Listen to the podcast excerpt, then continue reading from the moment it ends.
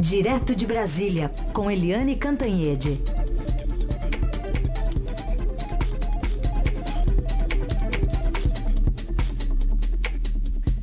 Tudo bem, Eliane? Bom dia. Bom dia, Carolina. Bom dia, ouvintes. Começar falando então do Centrão e o que deve acontecer nos próximos capítulos. O governador Geraldo Alckmin deve se reunir hoje para discutir esse imbróglio, né, de quem vai ficar no cargo de vice, que é um cargo cada vez mais importante na nossa história aqui do, do, do dos, dos, da presidência, né, de quem vai ocupar o cargo. E, e, e, também tem uma nota que o PR soltou negando que o Josué Gomes da Silva tenha sido definitivo quando disse o não. Será mesmo? Pois é, né, Carolina? O político é assim, vai, nega, diz não, depois diz sim de novo, depois diz não de novo. Mas o fato é que o Josué uh, Gomes da Silva teve duas reuniões com o Alckmin, disse não, agradeceu muito, mas disse não a aceitar a vice, até por pressões familiares. Mas o PR, que é o partido dele, soltou uma nota dizendo que não é bem assim. Ou seja, há ainda algumas articulações para tentar convencer o Josué a ser o vice do Alckmin. Mas o uh, ah, PT está numa marcação bem firme em cima do Josué para tentar impedir essa aliança dele com o PSDB. E hoje o Josué deve se encontrar com o governador de Minas, Fernando Pimentel, que concorre à reeleição em Minas e que é do PT. Agora, é, enquanto se discute se é definitivo ou não esse não do, do Josué, o Centrão já se articula para não ser pego de calça curta. Né? O grande temor é que, é, depois de ter conseguido uma unanimidade no bloco em torno do nome do, Zé, do Josué Alencar, que é do PR, que agora, sem ele, que comece uma disputa ferrenha dentro dos partidos do Centrão para escolher o vice. O DEM, que é o principal partido desse bloco, já disse que, assim, nos bastidores, que não tem muito interesse nisso, não. Apesar de ter um nome forte para vice, que é o Mendonça Filho, ex-ministro da Educação, que é de Pernambuco. Mas o DEM diz que dificilmente vai ter a presidência da Câmara e a vice, uh, cargo de vice aí na, na, na, chapa do Alckmin. Então o DEM está meio tirando o corpo, dizendo que não está muito nessa disputa, mas o PR tem outro nome, o PP tem. O PP tem o nome da Ana Amélia, que é uma senadora do Rio Grande do Sul, que é uma unanimidade no bloco, que tem um apoio popular forte e tudo.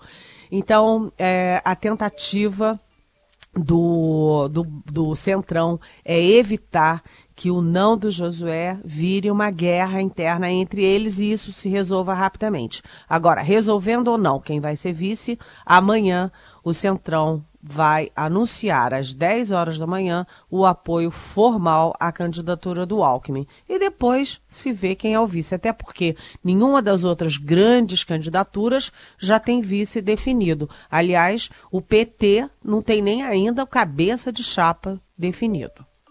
É, e, e José Gomes que parece se posicionar mais é, pró-Alckmin, por mais que ele não seja o vice na chapa, né? Tem demonstrado uma vontade de pelo menos apoiar na campanha do Tucano, né?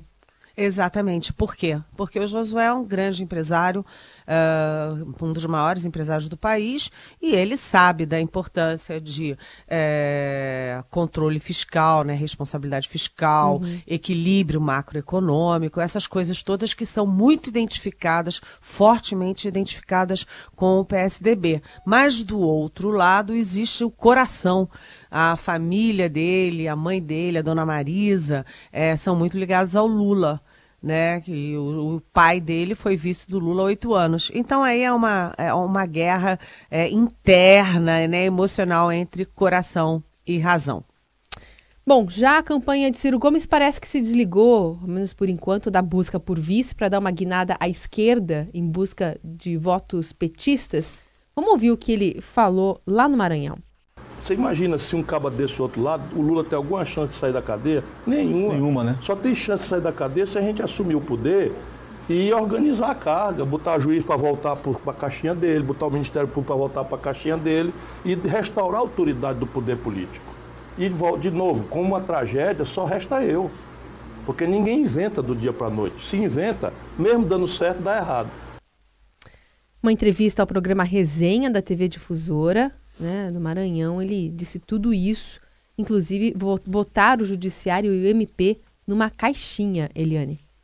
Olha, o Ciro Gomes vai confirmando aquilo que a gente sempre diz: é que o Ciro Gomes é aquele típico candidato que não precisa de adversário, porque o Ciro Gomes é o maior adversário dele próprio. Né? É um homem bonito, é um homem é, que tem uma boa biografia, governador é, de um estado importante que é o Ceará, né? ele tem um partido é, razoavelmente forte, o PDT, mas ele abre a boca e, e, e, põe tudo a perder. Né? Além disso, ele foi muito errático. A gente lembra que a gente até deu aqui na Rádio Eldorado o deputado Júlio Delgado falando que o PSB era uma biruta de aeroporto. Isso. E aí, no fim, o próprio Ciro Gomes do PDT também é uma biruta de aeroporto, porque corre atrás do DEM. Corre, corre, corre, corre, não dá certo. Aí vai para o PT, aí não dá certo. Aí volta para o DEM. Aí o DEM foi para o Alckmin, agora ele volta para o PT. E a, quem quer tudo acaba não tendo nada. E além disso, o seguinte, cá para nós, é, eu não sei que poder o presidente da República, qualquer que seja ele, tem para soltar um preso político. Me parece que as instituições brasileiras é, comportam o poder é, executivo, o poder legislativo, o poder judiciário. Quem solta ou prende as pessoas.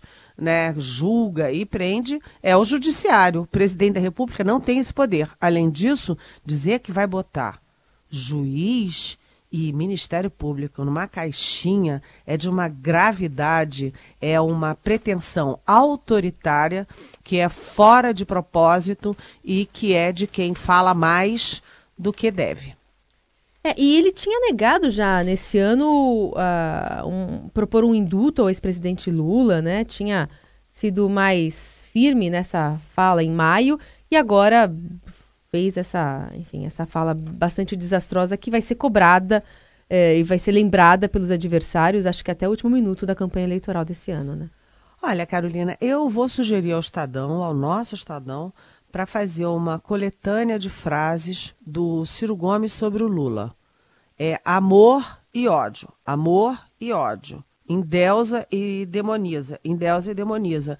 Quer dizer, é, eu acho que está faltando um pouquinho de equilíbrio emocional num candidato que está muito bem colocado nas pesquisas, que tinha como crescer. Mas, se a gente lembrar das outras tentativas do, do Ciro de chegar à presidência, ele sempre morre pela boca.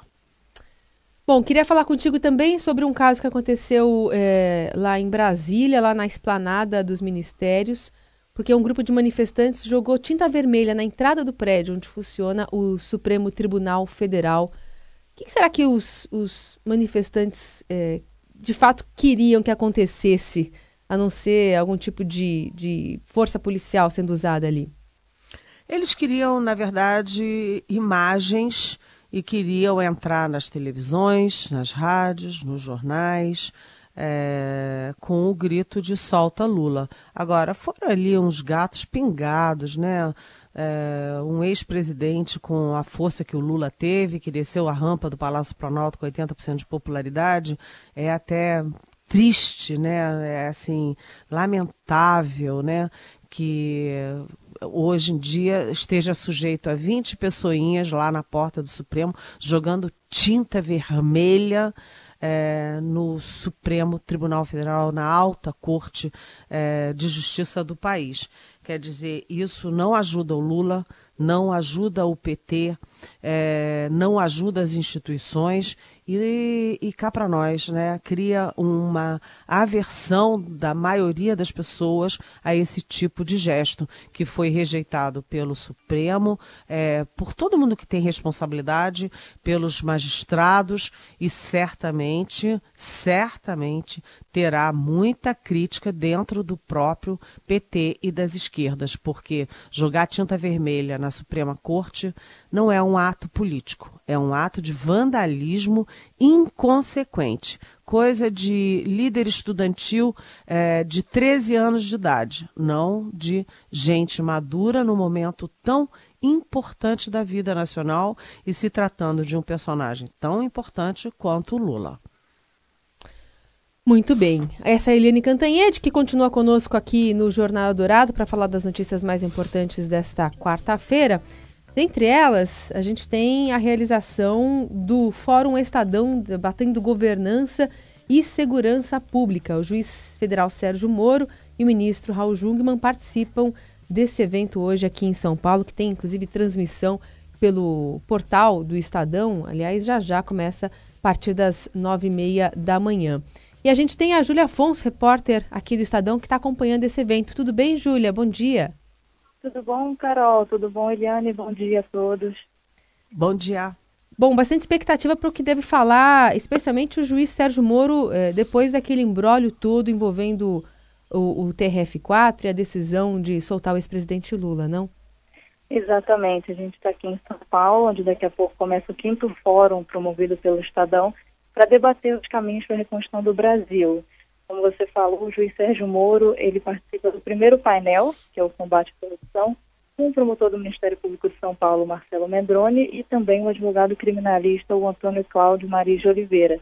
Essa é provavelmente a primeira vez que o Moro vai falar depois desse episódio. A gente não sabe ainda se ele vai falar sobre o episódio, mas estamos aqui na expectativa. Depois desse painel, gente tem um outro que é Alternativa de Segurança Pública, com o ministro da Segurança Pública, Raul Jugman, um coronel reformado da PM e secretário nacional de Segurança Pública, o João Vicente da Silva Filho, e o diretor-presidente do Fórum Brasileiro de Segurança Pública, o Renato Sérgio de Lima. É, o fórum ele tem esse, esse, essa ideia de promover debates para municiar os eleitores né, de informações e de cobranças possíveis para serem feitas aos candidatos que vão concorrer aí em outubro, né? Com informação você fica mais é, municiado para escolher o seu, o seu candidato. E aí, o combate à corrupção é uma agenda bastante importante, né, Eliane, que a gente tem falado todos os dias praticamente no noticiário, e colocando em contexto o juiz Sérgio Moro, que acaba representando essa bandeira, né? É, exatamente. Esse, esses fóruns, do, o Fórum do Estadão tem sido um grande instrumento de debate, né, de levantar ideias. Eu mesmo participei de alguns, mediei alguns debates, um deles, inclusive, com o juiz Sérgio Moro, com o procurador Deltan Dallagnol e dois juízes das, uh, da Operação Mãos Limpas da Itália, exatamente falando sobre o futuro da nossa Lava Jato aqui no Brasil. E a aprende-se muito, é, ajuda a gente a evoluir como eleitor, como cidadania. É, eu vou, sinceramente, ler bastante amanhã na nossa edição impressa, já que eu não vou ter tempo para acompanhar ao vivo, mas vou ler na edição impressa porque é, os temas são super importantes. E imagina, nós estamos liderando, o Brasil lidera, Carolina e Júlia, o Brasil lidera no mundo uma campanha de combate à corrupção. Nenhum outro país, nesse momento, tem um processo tão poderoso como a Lava Jato para é, expor e essa corrupção toda que a gente viu e combater métodos que levam a essa corrupção. É isso. E, e Júlia, só para concluir contigo, é, o Moro normalmente ele não fala de casos concretos, né? Ele acaba pegando, é, pincelando teses, né, para falar sobre alguns assuntos. Essa é a expectativa hoje também? Ou, enfim, vai ter alguma pergunta mais direta para ele? Exatamente. A expectativa é que ele fale de uma maneira mais geral. Ele geralmente não fala sobre casos em andamento. Mas recentemente no, ele esteve em Nova York para receber um prêmio e ele, no meio do discurso, citou um ex-presidente preso, então de repente a gente está aqui na expectativa e ele deixa alguma palavrinha assim, né? É, é verdade.